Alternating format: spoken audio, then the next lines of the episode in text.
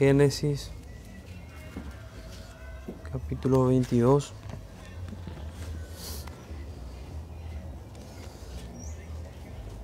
Dice así desde el versículo 1. Aconteció después de estas cosas que probó Dios a Abraham y le dijo, Abraham, y él respondió, heme aquí. Y dijo, toma ahora a tu hijo, a tu único, Isaac, a quien amas, y vete a tierra de Moriah y ofrécelo allí en holocausto sobre uno de los montes que yo te diré. Y Abraham se levantó muy de mañana y enalbardó su asno y tomó consigo dos siervos suyos y a Isaac su, su hijo y cortó leña para el holocausto y se levantó y fue al lugar que Dios le dijo. Al tercer día alzó Abraham sus ojos y vio el lugar de lejos. Entonces dijo a Abraham a sus siervos, esperad aquí con el asno, y yo y el muchacho iremos hasta allí y adoraremos y volveremos a vosotros. Y tomó Abraham la leña del holocausto y la puso sobre Isaac su hijo, y él tomó en su mano el fuego y el cuchillo, y fueron ambos juntos. Entonces habló Isaac a Abraham su padre, y dijo, Padre mío, y él respondió, heme aquí, mi hijo. Y él dijo, he aquí el fuego y la leña, mas ¿dónde está el cordero para el holocausto? Y respondió Abraham, Dios se proveerá de cordero para el holocausto, hijo mío. E iban juntos. Y cuando llegaron al lugar que Dios le había dicho, edificó allí Abraham un altar y compuso la leña y ató a Isaac, su hijo, y lo puso en el altar sobre la leña. Y extendió Abraham su mano y tomó el cuchillo para degollar a su hijo. Entonces el ángel de Jehová le dio voces desde el cielo y dijo, Abraham, Abraham. Y él respondió, heme aquí. Y dijo, no extiendas tu mano sobre el muchacho, ni le hagas nada, porque ya conozco que temes a Dios, por cuanto no me rehusaste tu hijo, tu único. Entonces alzó Abraham sus ojos y miró, y he aquí a sus espaldas un carnero trabado en un zarzal por sus cuernos. Y fue Abraham y tomó el carnero y lo ofreció en holocausto en lugar de su hijo. Y llamó a Abraham el nombre de aquel lugar, Jehová proveerá. Por tanto se dice hoy, en el monte de Jehová será provisto. Y llamó el ángel de, Jehová a Abraham por segunda vez desde el cielo. Y dijo, por mí mismo he jurado, dice Jehová, que por cuanto has hecho esto y no me has rehusado tu hijo, tu único hijo, de cierto te bendeciré y multiplicaré tu descendencia como las estrellas del cielo y como la arena que está a la orilla del mar. Y tu descendencia poseerá las puertas de sus enemigos. En tu simiente serán benditas todas las naciones de la tierra por cuanto obedeciste a mi voz. Y volvió Abraham a sus siervos y se levantaron y se fueron juntos a Berseba y habitaron y habitó Abraham en Berseba. Dios bendiga su santa palabra, hermano. Vamos a orar juntos. Padre nuestro que estás en los cielos, nos encomendamos a ti, Señor, rogándote que, que todo este tiempo para nosotros sea un tiempo santo en el cual podamos acercarnos a ti y a las verdades de tu palabra.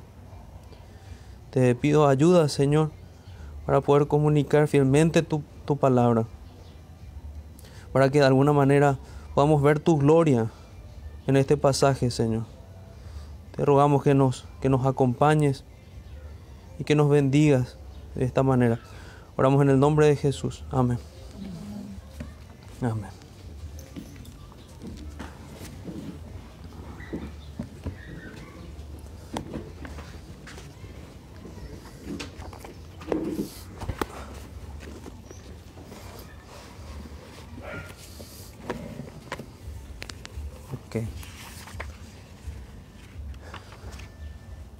Como título para orientar nuestras mentes a lo que leímos recién, que ya en su sola lectura es, conmovedor el pasaje. Creo que no, no hay otro pasaje así de, conmovedor como este hasta que llegamos a la cruz de Cristo y vemos a nuestro Señor entregándose por nosotros. El título es La gran prueba de la fe de Abraham. Podría ser incluso la prueba de la fe de Isaac también, porque vamos, no nos vamos a olvidar de Isaac, no vamos a dejar de lado que Isaac también obedeció al Señor en esta, en esta prueba, también participó de su propia prueba. Pero el que es probado principalmente y, la prueba de quien se narra principalmente es la prueba de, de Abraham. Entonces la gran prueba de la fe de Abraham. Eso lo vamos a ver desde la perspectiva, digamos, humana. Vamos a ver la prueba de Abraham y lo vamos a ver aprobado también a Abraham. Así también tendríamos que entender y, ver como, como, introducción tal vez a nuestros, a nuestros puntos. Vamos a ver en dos puntos este, este pasaje. ¿De qué se trata una prueba? La vida de Abraham, leo una, una cita la vida de Abraham proporciona un estudio excelente sobre las pruebas y crisis de la vida. Resulta importante tener en cuenta que toda crisis y problema en la vida humana no constituye una prueba de Dios. Con frecuencia traemos crisis sobre nosotros mismos por nuestros pecados y desobediencia a Dios. Pero hay ocasiones en que Dios sí nos prueba y no es necesario y no es necesario comprender este elemento. La Biblia dice que van a venir pruebas sobre el creyente. La Biblia dice que va a haber tribulación. La Biblia dice que a, la par que concede fe, concede también el padecer por su nombre. De alguna manera quisiera que hoy podamos entender qué tan beneficiados somos nosotros por estas pruebas. Nadie quiere ser probado, nadie quiere aflicciones, pero hoy vamos, creo que salir juntos diciendo gracias a Dios por las aflicciones. Otra cosa que podemos decir de estas pruebas, además que hicimos la aclaración, que hay veces que entramos en aflicciones producto de nuestro pecado, vamos a hablar particularmente de, una prueba, porque eso es lo que vemos en el texto, de una prueba que Dios colocó a Abraham. Lo que podemos ver de la prueba es que y analizar que Dios no necesita probarnos para conocer lo que hay en nuestro corazón. Él ya sabe lo que hay en nuestro corazón. La prueba, analizándola así, termina siendo mucho más útil para nosotros. Nosotros somos los que terminamos viendo lo que hay en nuestro corazón. Nosotros somos los que terminamos viendo si somos idólatras o si de verdad amamos al Señor y lo servimos de todo corazón. También como, como habla la carta de Santiago, terminamos siendo justificados delante de los hombres. La fe de Abraham fue justificada por sus obras.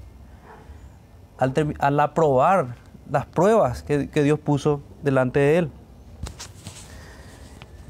Entonces, miremos, miremos de, esa, de esa forma.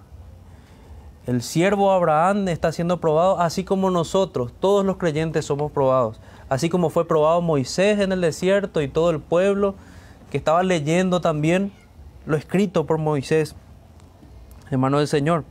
Entonces nuestros, yendo a nuestros dos puntos, y la manera en la que fue, en la que fue probado Abraham, vamos a ver primeramente que fue probado en la preparación para el sacrificio y en segundo lugar fue probado en la ejecución, en el tiempo de la ejecución del sacrificio. De esta manera podemos dividir esta larga historia y tenerla en, como en dos momentos todo el tiempo que él estuvo preparándose y obedeciendo al Señor para cumplir con ese mandato del Señor. Y luego el tiempo que él ya, ya está allí con todo listo como para la ejecución y qué es lo que hace el Señor. Entonces, nuestro versículo 1 nos dice primeramente, Aconteció después de estas cosas que probó Dios a Abraham y le dijo, Abraham, y él respondió, heme aquí. Así que nuestro versículo 1 nos dice que vamos por el camino correcto. El, el, tema del pasaje es que Dios probó a Abraham. Dios probó a Abraham. Y vamos a ver de qué manera. Y hagamos nuevamente ese esfuerzo de colocarnos como si fuésemos Abraham, como si tuviésemos nosotros a este hijo amado que nos dio Dios después de 25 años, porque ese es el tiempo que, que demoró el nacimiento de, de Isaac. Les comparto en este punto un, un recuento de, de, la vida de Abraham. Abraham a los 75 años fue llamado y comienza su, su peregrinaje. A los 86 años se da el nacimiento de Ismael. A los 99 años circuncida su prepucio y el de Ismael y el de todos sus siervos. A los 100 años nace ese nacimiento de Isaac. Ya en este tiempo tenía 14 años Ismael.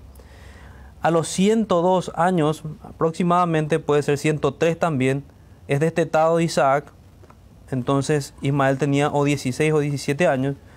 A los 137 años fallece su esposa. Muere a los 127 años. Isaac tenía aproximadamente allí ya 37 años. Todos estos datos de la edad de Abraham nos muestran, por un lado, su recorrido, que estamos hablando, Abraham termina muriendo a los 175 años. Hablamos de 100 años de peregrinar con el Señor, 100 años de ejercitar su fe, 100 años de ser probado delante de Dios. Pero creo que no hay prueba en la vida de Abraham como esta prueba que, que vemos en este lugar. Una prueba que de principio a fin nos apunta a la gloria de Cristo y su Evangelio. Entonces volvamos al versículo 1, dice, aconteció después de estas cosas. Ese versículo nos muestra que ya había pasado bastante tiempo del, del capítulo anterior en el cual veíamos a Abraham despidiendo a Ismael, que dijimos recién aproximadamente 16 o 17 años, tenía Ismael. Y ya había pasado bastante tiempo, así que ese, ese niñito de dos o tres años ya era un hombre mucho más grande. Aquí mmm, también nos ayuda a tener en mente eso. Eh, no sabemos exactamente la edad de, de Isaac, pero sí tenemos que tener en cuenta que ya era un muchacho de aproximadamente 20, 30, en ese rango de edad. En ese rango de edad. Algunos incluso especulan que la tipología con él era tan exacta que tenía 33 años, cosa que no sabemos. Podía ser así, podría tener 33 años, al igual que, que nuestro Señor Jesucristo al ser entregado. Pero lo que sí es importante saber que ya era un adulto y analizar también las acciones de él a la luz de eso, siendo ya un adulto, no un niño.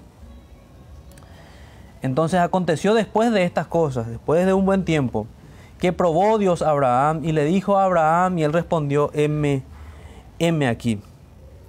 Esta frase M aquí es similar a la que en otros países y en otro tiempo usaban los hijos a referirse a sus padres. Cuando le decían, mande usted, o que se, creo que se usa también en algunos, depende de cada país seguramente, en algunos, con algunos militares. Entonces él se coloca como un siervo delante de Dios. Heme aquí, estoy aquí, como muchos de los siervos del Señor respondieron. Heme aquí, manda que tu siervo oye. Vemos a varios de los profetas del Señor en todas las escrituras. Así que aquí le vemos ya de, principio, en el versículo 1, a un Abraham entregado al Señor. Lo vimos en capítulos anteriores fallando, pero en este capítulo, por la gracia de Dios, vamos a ver un Abraham que obedece perfectamente a Dios. Y dijo, toma ahora tu hijo, tu único Isaac. Y aquí estamos viendo ya el contenido de esa prueba. El contenido de esa prueba, el mandato de sacrificar a, Isaac. Es lo primero que vemos en estos versículos. Toma ahora tu hijo, tu único Isaac, a quien amas, y vete a tierra de Moriah y ofrécele allí en holocausto sobre uno de los montes que yo te diré.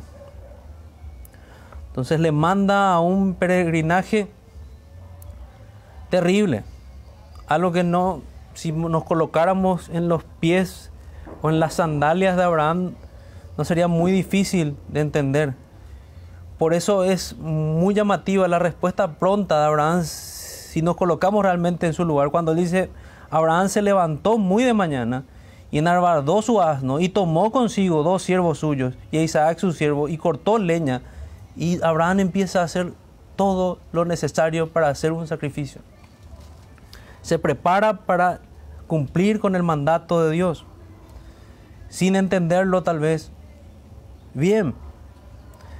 Y muchos aquí hicieron críticas de, la moralidad del, del acto Muchos quisieron comparar lo que Dios mandó aquí con los sacrificios que demandaban los paganos.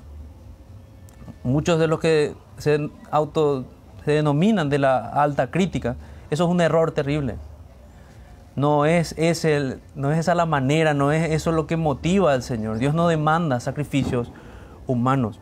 Nosotros y tenemos que verlo todo esto enmarcado, enmarcado dentro de la prueba que Dios está dando la prueba que nosotros sabemos a la luz de todas las escrituras que nos muestra el sacrificio de Cristo.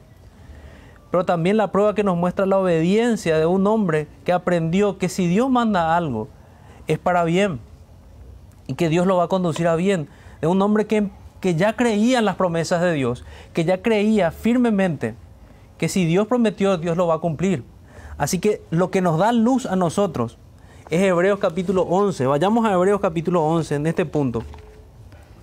Porque Hebreos capítulo 11 nos, nos aporta a nosotros de qué manera razonó Abraham ante esta circunstancia. Veamos dónde inicia la descripción de Abraham, versículo 8. Por la fe Abraham, siendo llamado, obedeció para salir al lugar que había de recibir como herencia y salió sin saber a dónde iba. Por la fe habitó como extranjero en la tierra prometida como en tierra ajena, morando en tiendas con Isaac, Jacob, coherederos de la misma promesa, porque esperaba la ciudad que tiene fundamentos, cuyo arquitecto y constructor es Dios. Por la fe también la misma Sara, siendo estéril, recibió fuerzas para concebir y dio a luz, aún fuera del tiempo de edad, porque creyó que era fiel quien lo había prometido, por lo cual también de uno y ese, ya casi muerto, salieron como las estrellas del cielo en multitud y como la arena innumerable que está a la orilla del mar.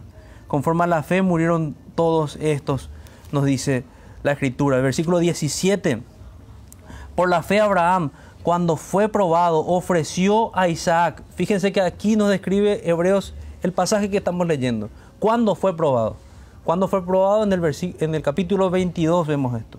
Por la fe Abraham, cuando fue probado, ofreció a Isaac y el que había recibido las promesas ofrecía su unigénito, habiéndosele dicho, en Isaac te será llamada descendencia, pensando que Dios es poderoso para levantar aún de entre los muertos, de donde en sentido figurado también le volvió a recibir. Amén.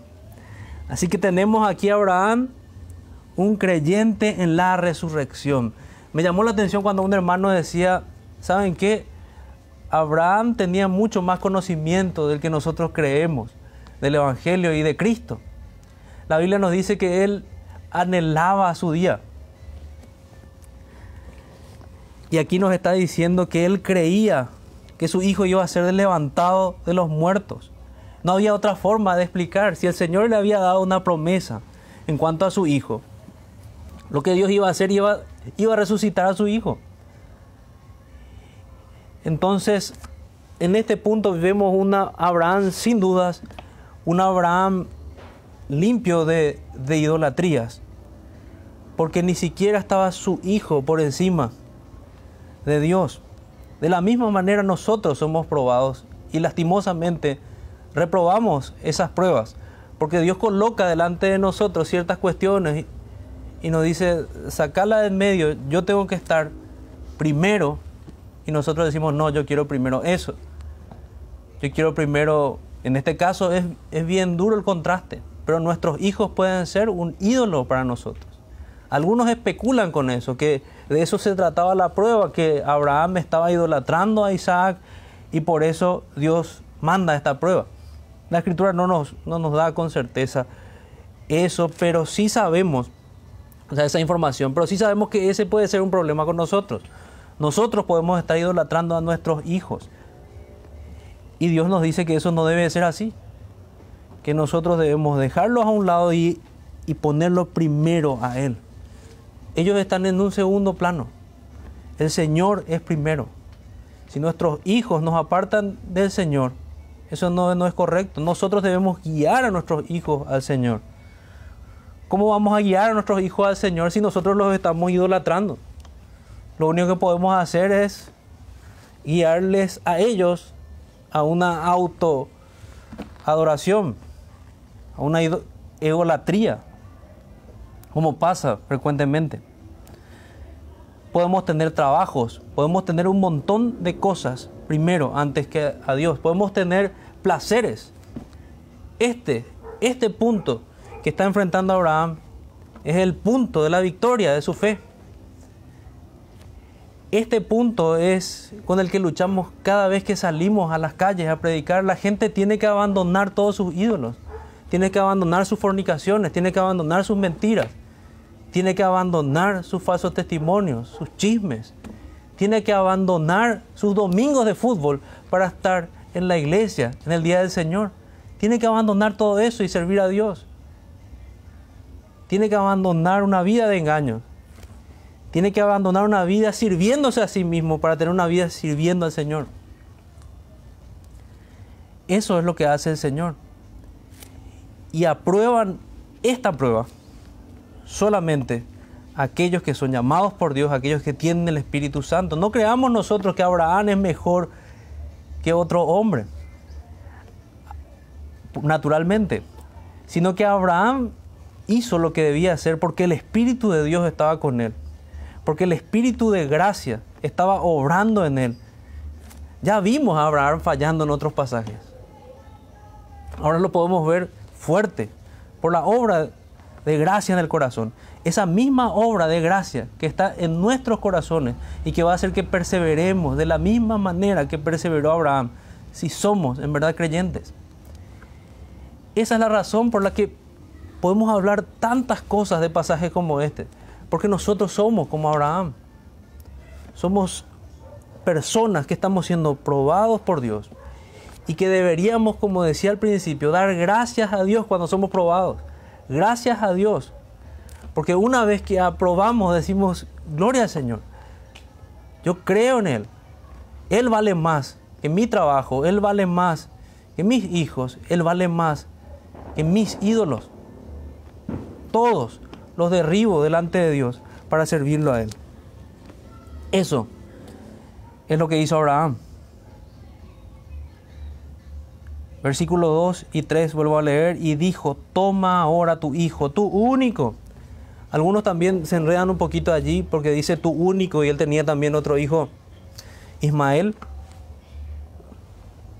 Se enredan, pero en realidad se refiere al único hijo de, la herencia, el único hijo legítimo para heredar, como hablaba también el pasaje anterior. En ese sentido. Y en ese sentido es un perfecto tipo también de Cristo. El unigénito del Padre es nuestro Señor Jesucristo. Tu único, a quien amas y vete a tierra de Moria. También eso muy, muy similar a, nuestro, a lo que hace el Padre al entregar a su Hijo. Por cuanto amó Dios al mundo, dice, que ha dado a su Hijo, a su Hijo que ama, para que todo aquel que en Él cree no se pierda, más tenga vida eterna tu hijo Isaac a quien amas, y vete a tierra de Moriah y ofrécelo allí en holocausto sobre uno de los montes que yo te diré. Una ilustración para que se nos grabe bien lo que es el holocausto. ¿Saben por qué se llama el holocausto al, a ese terrible, esa terrible cosa que hizo Hitler al perseguir a los judíos? Porque Hitler tenía como intención hacer que desaparezca la nación judía. Y ahora, la, para que se entienda la comparación, el holocausto era un sacrificio que, que se hacía de tal manera que no solamente era degollado el animal, sino que además era quemado por completo. Nadie comía ese animal, sino que por completo era quemado y subía eso a la presencia de Dios. Por esa razón le llaman el holocausto, cosa similar fue lo que eh, este perverso Hitler quiso hacer con los judíos. Pero en realidad ese término holocausto es un término bíblico para referirse al sacrificio por los pecados. Y vamos a ver que es un perfecto tipo también. Todo holocausto que vemos en el Antiguo Testamento, todos los holocaustos, los sacrificios de holocausto, son perfecto tipo de la obra de Cristo y cómo Él sufrió la ira de Dios en nuestro lugar. Versículo 3, y Abraham se levantó muy de mañana, y Abraham se levantó muy de mañana y enalbardó su asno. Ese muy de mañana ya nos muestra la prontitud. ¿Será que nosotros tenemos también la misma prontitud cuando Dios nos llama a obedecer? Y tomó consigo dos siervos suyos y a Isaac su, su hijo y cortó leña para el holocausto y se levantó y fue al lugar que Dios le dijo. Hizo tal cual como Dios le había mandado. Entonces hasta aquí vimos la recepción del mandato. Vemos que, vimos que realmente hay una gran comunión con Dios. Abraham, vemos que Abraham es un profeta de Dios, no podemos dejar de ver eso. Porque está recibiendo palabra del Señor. Vemos la fe y la obediencia al mandato con prontitud, al servicio, a la adoración, al decir, heme aquí. Vimos también que tenía una fe que creía en la resurrección, no un paganismo satánico. Estoy repasando algunos puntos que, que vimos. Y veamos que, que aquí es también Abraham es un tipo del Padre Celestial citaba eso cuando decía que de tal manera amó Dios al mundo, que ha dado a su Hijo unigénito para que todo aquel que en Él cree no se pierda, mas tenga vida eterna. Abraham también estuvo dispuesto a dar su Hijo único, y así lo hizo nuestro Padre Celestial. Nuestro Padre Celestial envió a su Hijo, así como Abraham estaba llevando a su Hijo a un sacrificio. Veamos también a Isaac como un tipo del hijo. A Isaac, lo vemos cargando voluntariamente la madera para el sacrificio y que va rumbo al monte Moriah, así como nuestro Señor Jesucristo iba rumbo al monte Calvario. ¿Se fijaron, ¿Se fijaron en eso? Isaac, su hijo, al tercer día, versículo 4, alzó Abraham sus ojos y vio el lugar de lejos. Entonces dijo Abraham a sus siervos, esperad aquí con el asno, y yo y el muchacho iremos hasta allí y adoraremos y volveremos a vosotros. Y tomó Abraham la leña del holocausto y la puso sobre Isaac su hijo. Y él tomó en su mano el fuego y el cuchillo y fueron ambos juntos. Ahí vemos la tipología nuevamente. Vemos cómo el Señor nos apunta a la gran obra de Cristo. Vemos que Abraham, el padre, coloca esa madera sobre su hijo y el hijo la lleva. Y vemos que el, padre, Abraham, lleva el fuego y el cuchillo. Dos símbolos del, del juicio de Dios. Específicamente el fuego de la ira de Dios, como hablamos que representa el holocausto, la ira de Dios. Y así lo vemos a Abraham y así lo vemos a Isaac.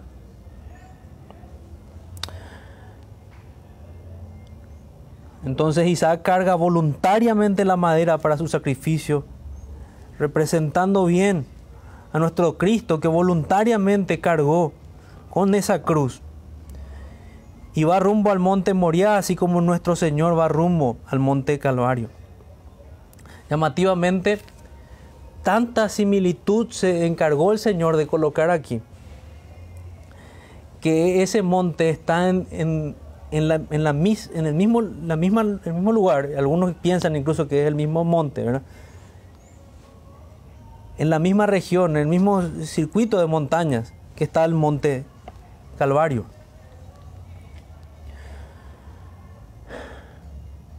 Sigamos entonces nuestra lectura.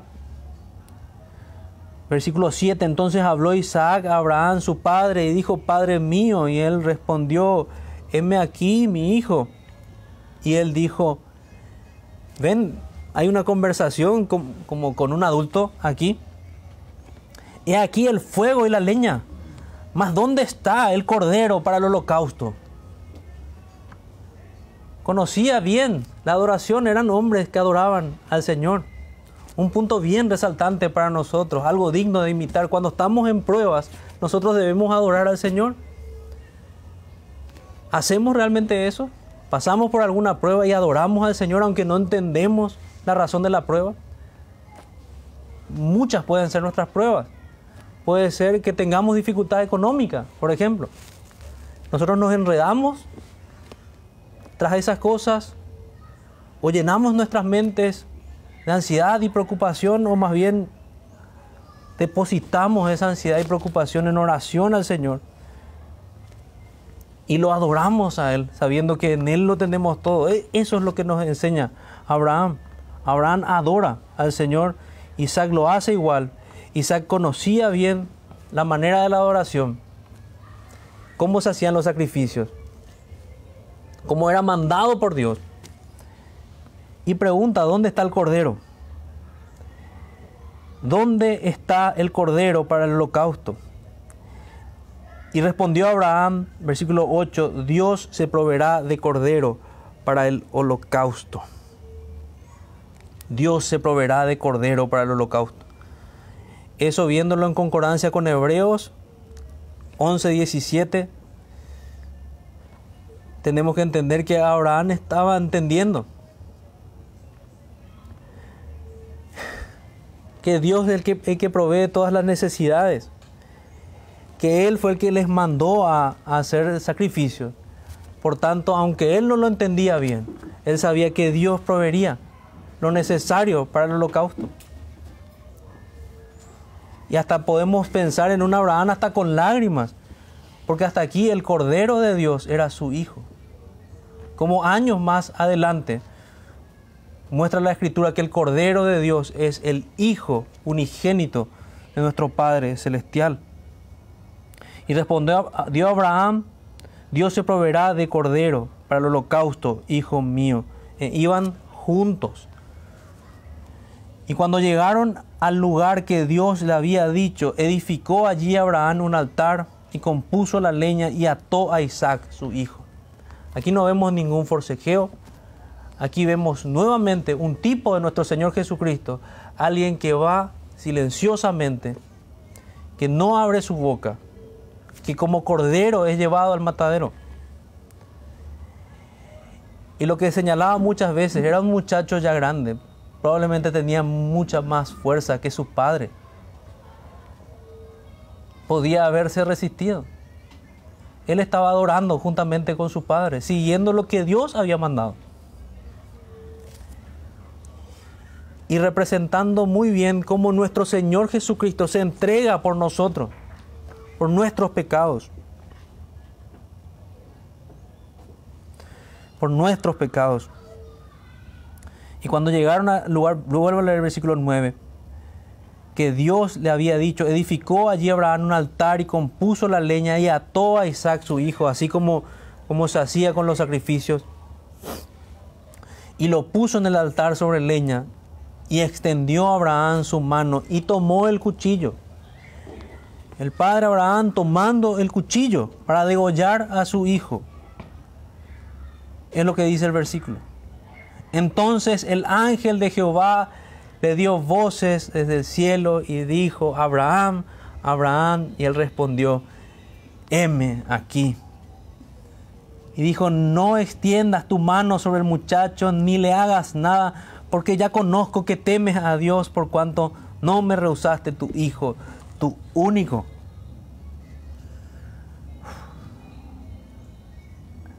Hasta aquí, aquí concluyó la prueba de Abraham.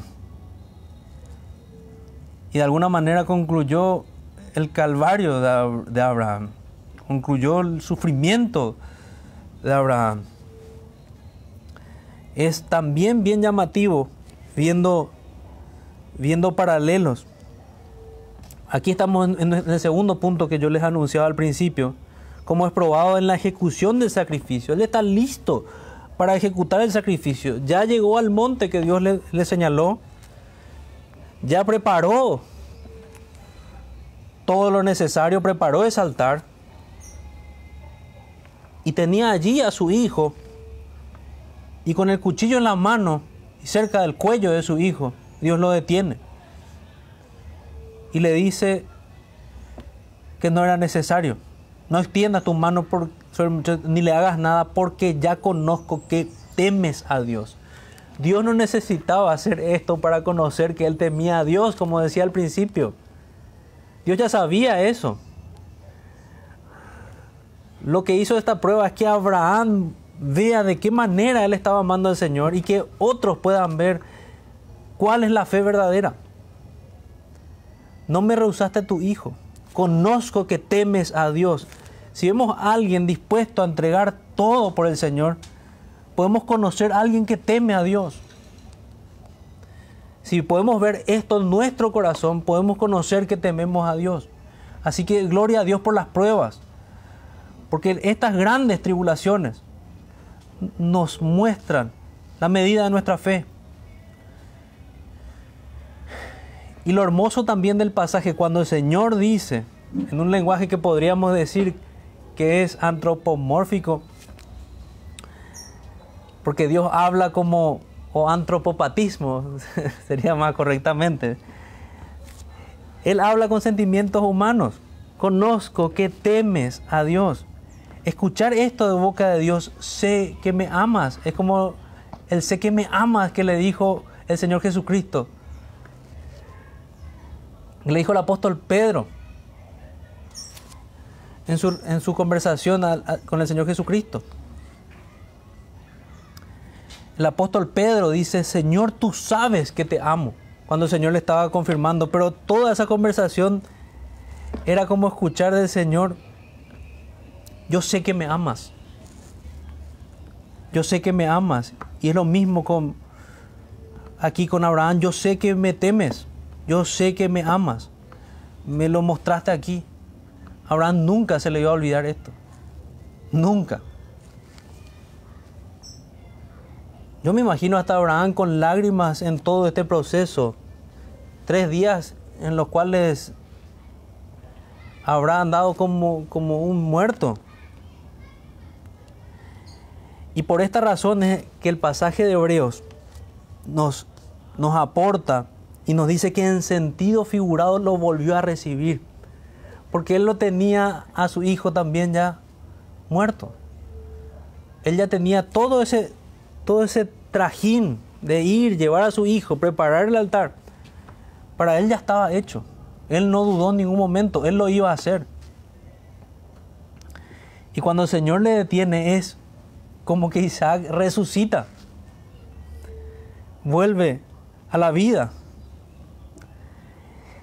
lo llamativo nuevamente en otra tipología que vemos aquí es que son tres días que pasan hasta que Abraham por fin puede respirar en paz.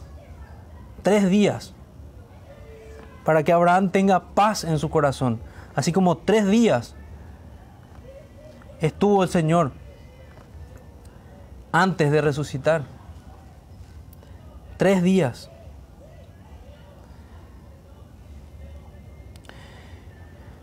El ángel le da voces para detenerlo. En el monte del Señor fue provisto un sustituto. Y, y luego vemos que fue confirmado el pacto. Repasemos un poco los tipos de la obra del Señor en estas escenas.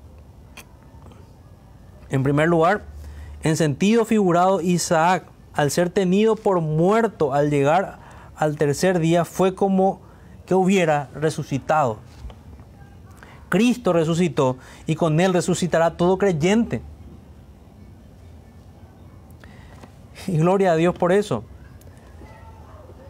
El pasaje, como todas las escrituras, nos está hablando de Cristo. No, no tenemos, si realmente conocemos este mensaje central de las escrituras, vamos a ver a Jesús en todas partes. Y Jesús está claramente aquí revelado. Jesús dijo en Lucas 24 lo que estaba escrito de mí en la ley de Moisés, en los profetas y en los salmos. Aquí está escrito de Cristo. Ese cuchillo y ese fuego del holocausto no se detuvieron hasta llenar la medida del hervor de la ira del Señor contra el pecado de su pueblo en el caso de Cristo. En el caso de Abraham, Dios detuvo su mano, justo a tiempo. Pero dos mil años después, el Padre tomó el cuchillo. para nosotros, tomó el cuchillo y él mismo lo puso sobre su hijo. Y tomó el fuego y él mismo lo encendió sobre su hijo. Y toda la ira de Dios que debía caer sobre nosotros cayó sobre nuestro Señor Jesucristo. De eso se trata el Evangelio. El Evangelio está siendo predicado en este pasaje. De eso se trataban los sacrificios del Antiguo Testamento. Cada cordero apuntaba al cordero de Dios que quita el pecado del mundo. Cada cordero apuntaba a aquel cordero que fue provisto en el monte del Señor. Pueden ver qué perversión es la forma en la que se usa hoy día Jehová Jireh, Dios proveerá. La gente pone así como sus nombres, nombres de sus negocios. Y hago esto como un paréntesis para que, para que nos demos cuenta de la perversión. Cuando hablamos de Jehová Jireh, hablamos de este sacrificio provisto para, nuestros, para nuestra salvación, para nuestro perdón. Nosotros deberíamos morir, nuestros hijos debían morir bajo la ira de Dios. Pero hay perdón para nosotros porque el Cordero de Dios ocupó ese lugar. Porque apareció un Cordero bendito en aquel monte para ser sacrificado en nuestro lugar. Por eso hay perdón para nosotros. Eso quiere decir Jehová Jireh. Eso quiere decir en el monte de Jehová será provisto. No quiere decir que Dios va a proveerte dinero o va a proveerte otro tipo de cosas. Eso es pervertir el sentido hermoso del texto. Dios nos provee de nuestra mayor necesidad y es la necesidad de un Salvador. Todos nosotros íbamos rumbo al infierno. Si Cristo no hacía esto, y Él no estaba obligado a hacerlo, nosotros justamente íbamos a ir a terminar en el infierno eternamente. Pero el Señor, en su gran amor, decidió hacer un bendito pacto, un bendito plan de salvación en el cual su Hijo es protagonista y Él ocupa nuestro lugar y es el Cordero sustituto y lleva todo el castigo que nosotros debíamos llevar. Y como, como se ve en la imagen del holocausto, todo fue quemado, ya no hay nada, Dios no tiene nada que reclamar, realmente hace propiciación a los pecados. Eso es lo que hace Cristo, el Cordero de Dios provisto para que no muramos.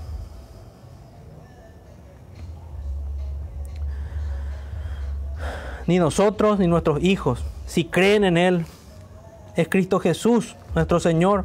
En el monte Calvario nos fue provisto aquel que bajó del monte Sión para morir en nuestro lugar. Y recalco, Dios no tenía por qué hacerlo. Si Dios no mandaba ningún Salvador, él iba a ser perfectamente justo al condenarnos. Eso es lo que a veces no pensamos. Por eso es que debemos darle gracias, porque Él nos está dando algo que no merecemos. Nos está regalando salvación, nos está regalando acceso a su presencia. Cristo confirmó el pacto con nosotros. Es lo que vemos finalmente en nuestro pasaje. Un pacto seguro y fiel. Él inauguró el nuevo pacto. La plenitud de las promesas de Dios están en Él. Las promesas más importantes dadas a Abraham están en Él. Por eso es que Abraham dice que anhelaba su día. Fíjense en los últimos versículos. Entonces alzó Abraham sus ojos y miró. He aquí a sus espaldas un carnero trabado en un zarzal por sus cuernos. Y fue Abraham y tomó el carnero y lo ofreció en holocausto en lugar de su hijo, un sustituto. Y llamó a Abraham el nombre de aquel lugar Jehová proveerá. Por tanto se dice hoy, en el monte de Jehová será provisto. Y llamó el ángel de Jehová a Abraham por segunda vez desde el cielo. Y dijo, por mí mismo he jurado, dice Jehová, que por cuanto has hecho esto, y no me has rehusado tu hijo, tu único hijo, de cierto te bendeciré y multiplicaré tu descendencia como las estrellas del cielo y como la arena que está a la orilla del mar, y tu descendencia poseerá las puertas de sus enemigos. En tu simiente serán benditas todas las naciones de la tierra por cuanto obedeciste a mi voz. Allí vemos también algo importante. Si bien no somos salvos por obras, hay un condimento fundamental de la fe verdadera que implica obras. La fe verdadera se mueve en obediencia a Dios. Y es eso lo que está señalando el Señor. Por cuanto me obedeciste, estás unido a mí, estás unido a mi pacto. Al juramento que Dios hace. De hecho, la primera vez que aparece esa, esa terminología de juramento en las escrituras es aquí. En tu simiente serán benditas todas las naciones de la tierra por cuanto obedeciste a mi voz. Y volvió Abraham a sus siervos y se levantaron y se fueron juntos a Berseba y habitó Abraham en Berseba. Y aconteció después de estas cosas que fue dada noticia a Abraham. Eso ya es parte de la historia que dejamos para, para otro momento. Entonces, Aplicación breve y rápida. Las pruebas harán ver lo que hay en nuestros corazones. Harán ver si podemos decir como el apóstol Pedro, Señor, tú sabes que te amo, o si somos de los que honran con labios, pero sin corazón. Debemos dar gracias a Dios por las pruebas. Dijimos varias veces esto. Dios no necesita conocer nuestros corazones por experimentación. Somos nosotros por tanto, los que somos beneficiados con las pruebas, ya que así podemos conocer lo que en verdad hay en nuestros corazones. Y si en verdad hay amor por el Señor, darle verdaderamente gloria, pues es su obra de gracia hecha en nosotros. Podemos ver esa obra, ver que estamos obedeciendo y decir, gloria a Dios, el Señor está haciendo esto en mí. Este pasaje es un pasaje implacable. Fue la mano del Dios la que hizo obediente a Abraham y a Isaac. Fue la mano de Dios la que hizo que ellos sean tipos de Cristo. En conclusión, lo principal que nos muestra el pasaje es la gloria de Dios en su evangelio. Abraham pudo conocer el corazón del Padre. Y si nos colocáramos en las sandalias de Abraham, también nos acercaríamos al profundo amor mostrado por nuestro Señor. Es eso también lo que nos comunican los sufrimientos. La Biblia dice que nos, el Señor completa los sufrimientos de Cristo en el sufrimiento de su iglesia. El Señor hace que la iglesia padezca por Cristo. ¿No ven cómo es una bendición esto? Podemos sufrir por el nombre de Cristo y gozarnos como se gozaban sus apóstoles por ser tenidos por dignos de padecer por Él. Debería ser así. Si el mundo no nos aborrece, deberíamos extrañarnos.